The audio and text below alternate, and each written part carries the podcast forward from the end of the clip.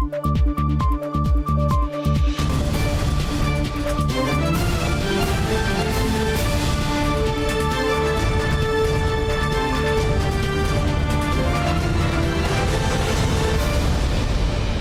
键时刻带您迅速掌握潮流趋势，欢迎收看《财经趋势四点零》，我是赵廷玉。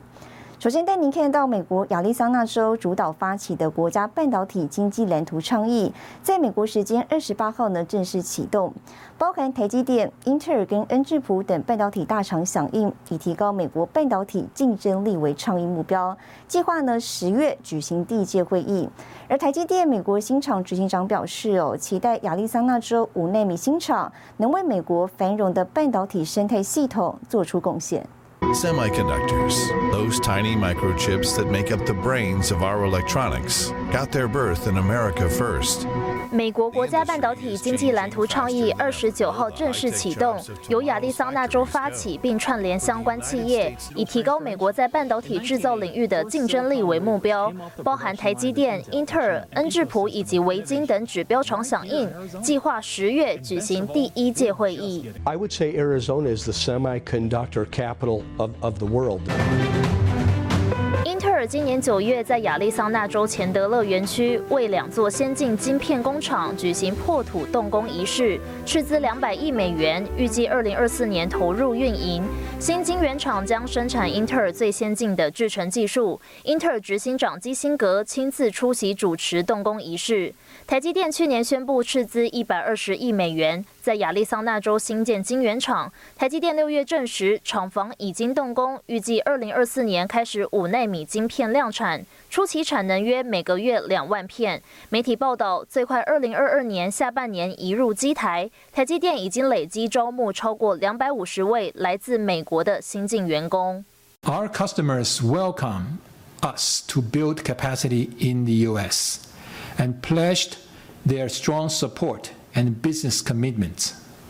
Therefore, we do not rule out the possibility of a second phase of expansion. 美国政府扩大在半导体领域的投资，将晶片等产品视为基础建设，陆续推出投资计划，邀约各厂商加入，重振美国制造。台积电、英特尔等大厂也响应美国制造盛世，积极扩产。新团亚太电视高建伦、张元婷整理报道。好，美国商务部上个星期呢召开半导体峰会，讨论晶片荒议题。还没后续报道指出，美国政府呢要求三星跟台积电等半导体制造商和其客户在十一月八号前提交机密信息。报道称了，这将影响呢议价能力跟打击整体晶片市场价格。对此，台湾经济部长王美花表示，这是自愿性质提供，不应该拿特定厂商呢做政治攻防。王美花还说了，厂商如果需要政府协助，经济部呢一定帮忙。To answer your question, 二十三日，美国商务部召开半导体峰会，要求半导体供应链提交芯片库存和销售数据，以判断是否存在囤积情形。二十九日，韩媒报道，美国商务部要求台积电、三星电子、SK 海力士和英特尔等晶片制造商期限提交机密资料。可能影响大厂的议价能力，打击整体晶片市场价格。对此，台积电不予评论。如果是企业的营业秘密的话，啊、我觉得企业应该是会自己考量，它什么会公开，什么不会公开啦。韩媒进一步指出，美国商务部期限提交机密资料，包括每个人可以制造的晶片类型、按产品划分的每月销售额、客户名单、库存数据及供应不足的相关对策。熟知半导体产业的吴金荣指出，对于指标芯片大厂数据，许多券商资料都能看出端倪，而且要提供这些讯息，双方都会签保密合约。美国商务部得了这个资料，他也不会去跟谁议议什么价。以美国商务部的最大的立场是，他不希望晶片缺货导致他的汽车工业变成停产。吴金荣表示，现阶段最缺的就是车用晶片，尤其疫情严重的马来西亚，在车用晶片的 IC 测试和封装占有很大比重。吴金荣认为，要调查晶片的囤积情形，应该先从车厂着手，而非供应商。从下往上一直去去溯源嘛，所以要的资料是先从车用车厂了解它的供应链谁不能供应嘛，对不对？啊，谁供应缺的？然后你另外一个你还要问车厂，你什么时候跟人家下单啊？谁不能交？然后他再来找。美国商务部长雷蒙多表示，期望企业在四十五天内回应，以了解及量化问题，并帮助提高供应链信任度及透明度。外界推算，时间点将落在十一月十八日。新唐亚太电视王冠玲、李晶晶，台湾特别报道。好，外媒报道，美国商务部为了查囤货传出呢，要求台积电等晶片制造商提供客户资料在内的商业机密。对此呢，国发基金转述了台积电说法，表示哦，这个举动呢，并非强制性，台积电呢，也一定不会损及客户跟股东的权益。电脑、手机、汽车都要用到半导体，但晶片荒可能缺到二零二二年。全球汽车减产多达八百一十万辆，影响巨大。外媒报道，美国商务部长雷蒙多二十三号在白宫举行第三次半导体峰会，要求台积电、三星在内的主要晶圆代工厂提交被视为企业机密的晶片库存、销售记录，还有客户名单，最迟要在十一月八号之前回复。The semiconductor shortage has been top of mind for the president since he took office, uh, and we but we also know we must also rely on the industry to take steps to minimize the impact the shortage is having on U.S. workers and consumers, including providing greater transparency. 对科技业者来说，交出关键的订单数据是前所未有难题。外媒彭博社报道认为，如果业者揭露良率、客户名单等机密资料，将使晶圆代工业者与客户谈判处在劣势。一旦资料外流，将大大影响台积电议价能力。因为这个就是已经是半导体的部分的底牌了。如果说把底牌都整个亮出来，甚至于说是交给他的竞争。对手的话，那会让台积电、联电，甚至于三星，都会处在一个非常不利的一个地位。所以说，其实这是一个非常非常不合理的状况。资深半导体分析师推估，可能与美系本土大厂施压亚洲供应链有关。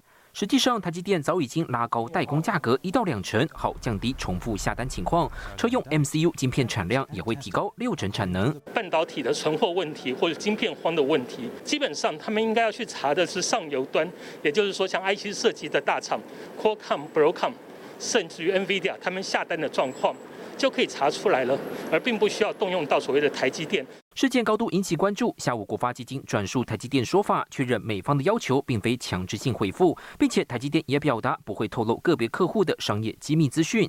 经济部也发出声明表示，美国政府为了舒缓及了解全球半导体车用电子晶片供货情况，并非只针对非美系业者。台湾政府与美国政府建有多方面沟通管道，讯息往来顺畅。如果我国业者在国际竞争时面临不合理要求，政府必然会给予必要的协助与关切，不会让台湾企业在国际间。孤军奋战。新台电视高阶人沈维彤，台湾台北报道。好，半导体市场需求巨资晶片呢是供不应求。资策会产业情报研究所预估，明年二零二二年的全球市场规模将突破六千亿美元，成长率约百分之十。而晶片市场供需失衡呢，要到二零二二年甚至二零二三年才有机会缓解。半导体的产能已经达到满载底下。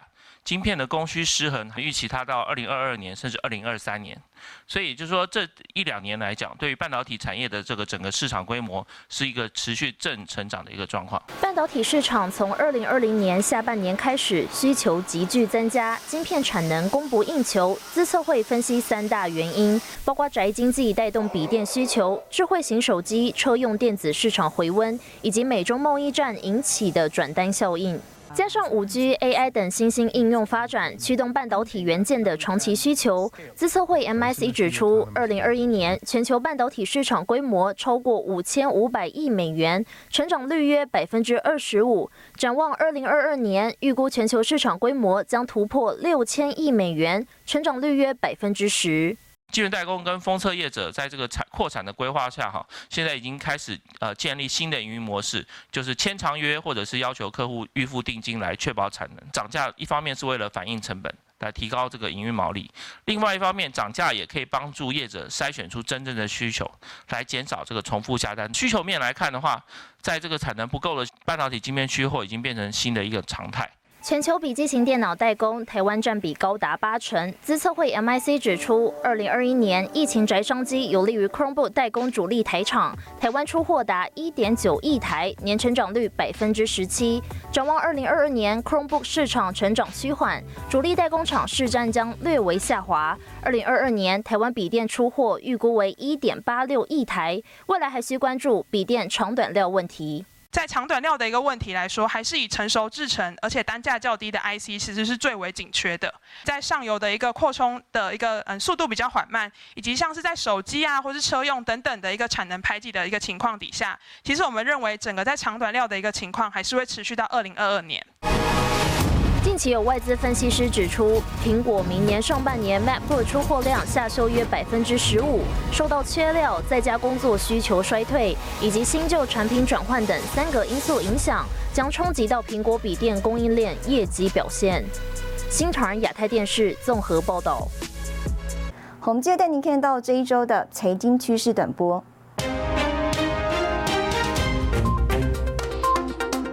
台券商在最新研究报告中指出，因为晶片荒跟中国大陆需求低迷，八月全球智慧型手机需求继续衰退，将斥资两千两百八十七亿日元，约二十点五亿美元增产顶级的三百毫米细晶圆，同时也考虑在台湾扩厂。广达参与认购以色列扩增实境公司 Lumos 特别股，以每股六十三美元购入三十一点七四万股，投资金额达到两千万美元，约新台币五点五亿。瞄准电动车充电市场，ABB 宣布推出世界最快电动车充电器，三分钟就能让电动车行驶一百公里，完全充饱电只要十五分钟，而且最多可同时充四辆电动车。新唐人亚太电视整理报道。红红海积极发展电动车，而当中呢最核心的技术就是电池。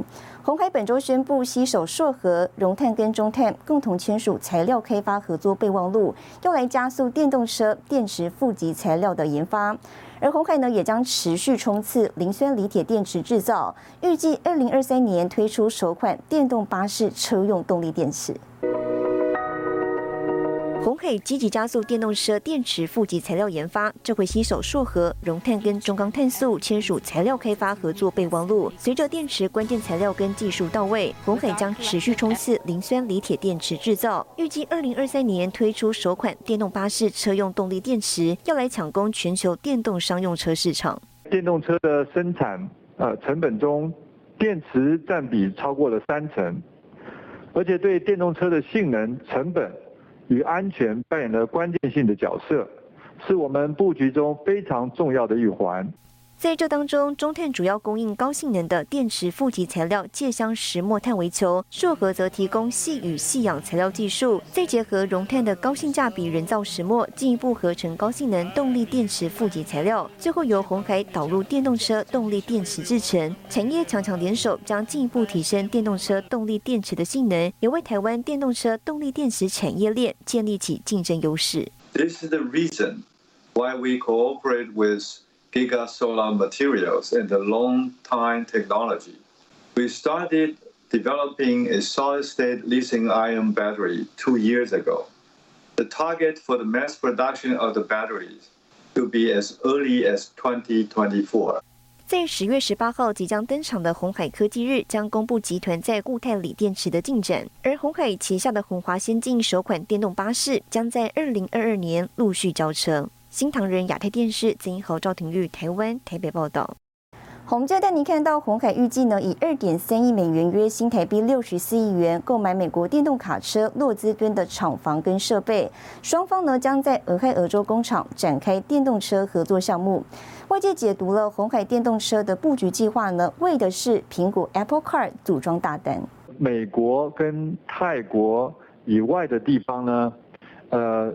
下一个非常可能是在欧洲。红海周五发布重大讯息，与商用电动轻型卡车供应商洛兹敦汽车公司宣布，已达成原则性框架协议。红海将以二点三亿美元买下洛兹敦俄亥俄州车厂，并投资五千万美元取得普通股，总交易价值二点八亿美元。Is that this helps Lordstown Motors a with a cash infusion, and b it gives them some certainty that perhaps they have a better chance of getting the endurance pickup truck built and out on the road. 外媒报道，洛斯敦在生产首款电动车皮卡 Endurance 时手头吃紧，工厂出售将能筹得迫切需要的资金。对红海来说，则意味加速进军电动车领域。双方协议内容提到，由红海在洛斯敦工厂制造该客户 Endurance 全尺寸皮卡车款，作为收购的附带条件。洛斯敦同意让红海参与未来车辆发展计划。For Foxconn, this is a great deal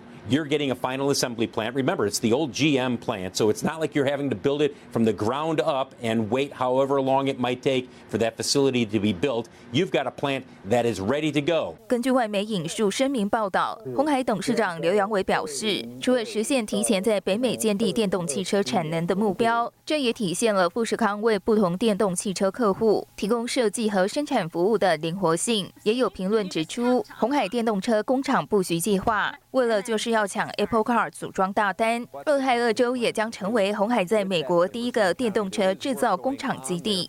新唐人亚太电视池千里、李晶晶，台湾台北报道。哦，中国复电不明朗，广东电价大涨了百分之二十五，台湾供应链拉高警戒。更详细的新闻内容，休息一下，马上回来。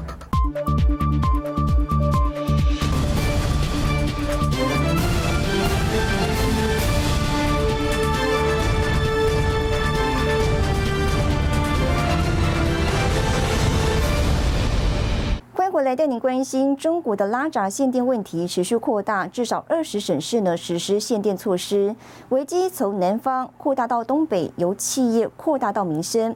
外界认为呢，这也会让全球供应短缺问题恶化。目前，包括野村跟大摩等多家机构都已经下调中国经济成长预测。啊，就突然间就给停了，下午四点多吧，好像是吧，停到半夜十一点半。一般的饭店、旅店，啥的那头不行啊。尤其这边工人他那个还多，连吃饭地方都没有。中国东北多个地区从二十号左右突然开始实施限电措施，除了红绿灯没电导致交通阻塞，影响居民生活外，截止到二十七号，有超过十个省区的企业和工厂陆续收到限电、限产、停产的通知，包括沿海的山东、江苏、浙江、广东、广西以及内陆的云南等都受到影响。黑龙江省有民众二十六号收到通知，因应政府要求限电，民众近期需随时做好停电的准备。吉林省吉林市一家水务公司二十六号向用户提醒做好储水准备，因为不定期停电情况将持续到二零二二年三月份，停电停水将成为常态。对高耗能企业实行用电降负荷的通知，明确要求。从今天开始停产到月底，一共涉及到柯桥区有一百六十一家的企业，柯桥的印染产能呢占到了全国的三分之一，这里的一举一动影响着整个国际印染行业、纺织行业的发展。根据各地通知，限电时间长短不等。吉林市水务公司二十七号又发布消息道歉，声称二十六号的内容不准确。不过，路透社二十七号报道，中国电力紧缺，许多苹果、特斯拉供应商也被迫暂停生产线。彭博社则写道，中国电力紧缩是继恒大事件后下一个经济冲击。有位化名为李文的湖南商人向大纪元爆料，他们当地八月就开始停电了，并指出有些电厂因为煤价上涨要限产，不限产就会亏损，与其亏损还不如限电。大纪元专栏作家王鹤分析，中国电力百分之七十是来自燃煤发电，但电价是中共在调控，煤价是市场在调控，所以两者发生很大的矛盾，是中共体制造成的问题。新唐亚太电视张瑞珍整理报道。中国多省电价十月起横涨，台资科技厂的重镇广东省宣布呢，尖峰时间电价大涨百分之二十五。目前台商共有九百五十一家落脚广东，以红海、台达、光宝跟国巨等四大集团规模相对大，电价上涨呢也再度冲击被动元件等台湾七大电子业的敏感神经。中国東北部の遼寧省では今月23日突然建物などへの電気の供給がストップしました 信号機も停止したため大渋滞が起き24日には工場でガス漏れ事故も起きたということです。外媒关注中国大限电，外界分析中国发生电力短缺是因为煤炭供应紧俏，加上排放标准提高。We think the you know the coal shortages uh, in China today are, are, really affecting two different parts of China's economy. One, you have it affecting the industrial output. So we've seen that prices of coke futures, which uh, really are used for steel making, those prices have risen, risen quite dramatically. At the same time, we've seen thermal coal prices, uh, which are used more in electrical electrical transmission and for heating, those prices have risen. Now, 高盛集团周二发布报告指出，中国电力供应受限，各产业被迫减产，估计多达百分之四十四的中国工业活动受到影响。 由于能源短缺和产业减产，加剧中国经济的重大下行压力。高盛将中国今年经济成长预期从百分之八点二下调至百分之七点八。You have in China's case the possibility of of a of a not negligible decline in GDP. Well, I think I think we're apt to see the Chinese authorities respond by opening up their commodity strategic reserve. 二十七号，多家台湾企业在证交所公告。因中国限电措施，必须暂停生产。财经专家谢金河发文表示，从昨天股市观测站密密麻麻的重大讯息揭露来看，台商把鸡蛋压在中国这个篮子的并不少。中国大停电，合理的说法是为了提前落实碳中和的目标，另一方面也是在加速淘汰低端产业。但这个做法太急，有点像当年北京移出低端人口般。都有很大的后坐力。新唐人亚太电视高建伦、张元婷综合报道。美国联邦通信委员会二十七号宣布呢，将启动十九亿美元补助计划，约新台币五百三十亿元，协助美国乡村电信商、医院跟学校替换掉华为跟中兴通讯等中继设备。法人预估，Nokia、爱立信跟思科将获得转单。那么相关的台厂供应链呢，包括红海、台达电等，有望受惠。美国联邦通信委员会二十七日表示，将启动一项十九亿美元的项目，为美国乡村地区电信运营商提供补偿，帮助拆除华为和中兴等公司被视为国家安全威胁的中国公司生产的网络设备。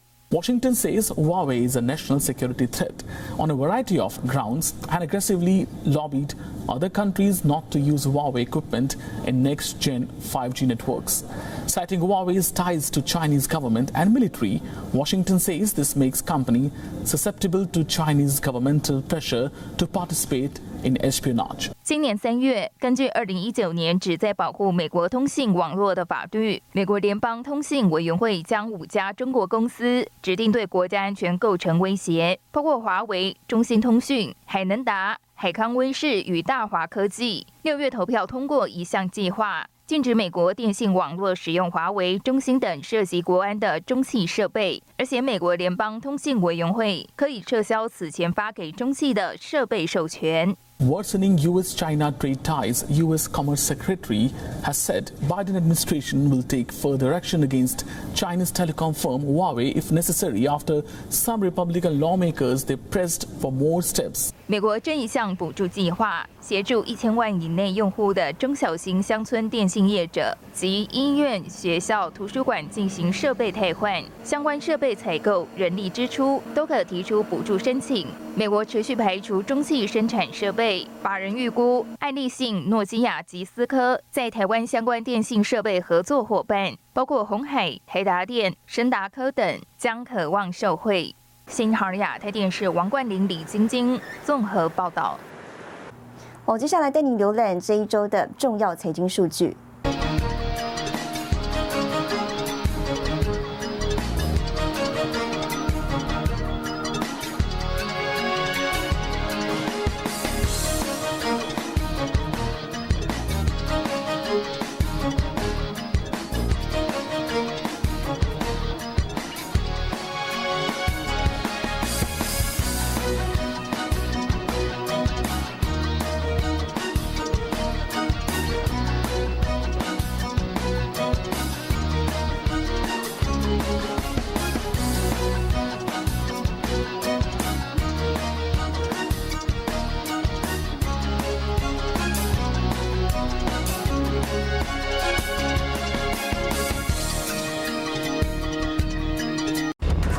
G Oreo，合作董事长童子贤认为，低轨道卫星呢将爆发成长。更详细的新闻内容，休息一下，我们马上回来。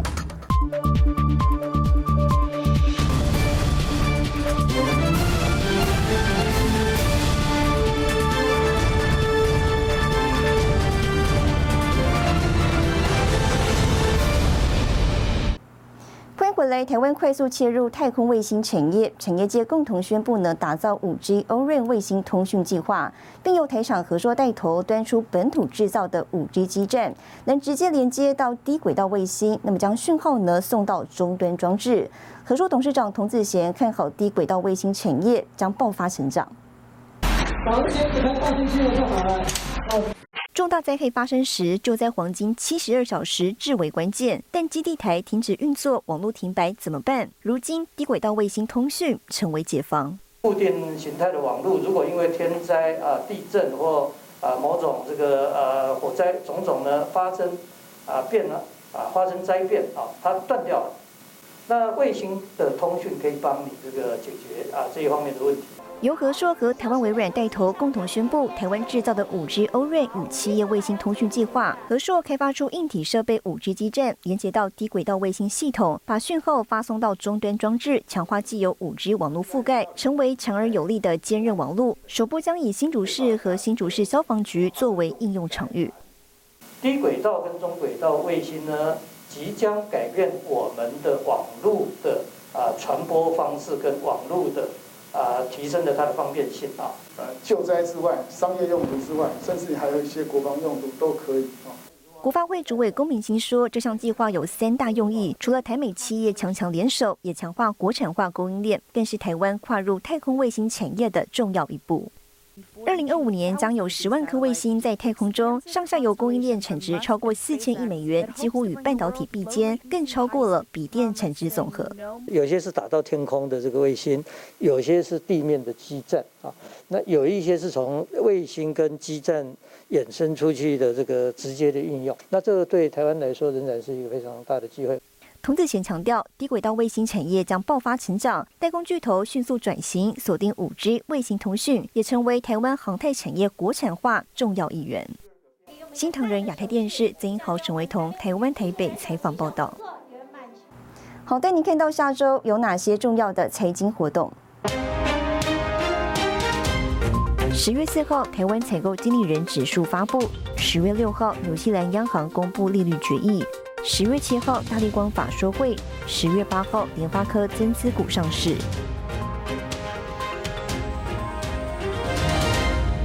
谢谢您收看这一周的财经趋势四点零，我是赵廷玉，我们下周再见。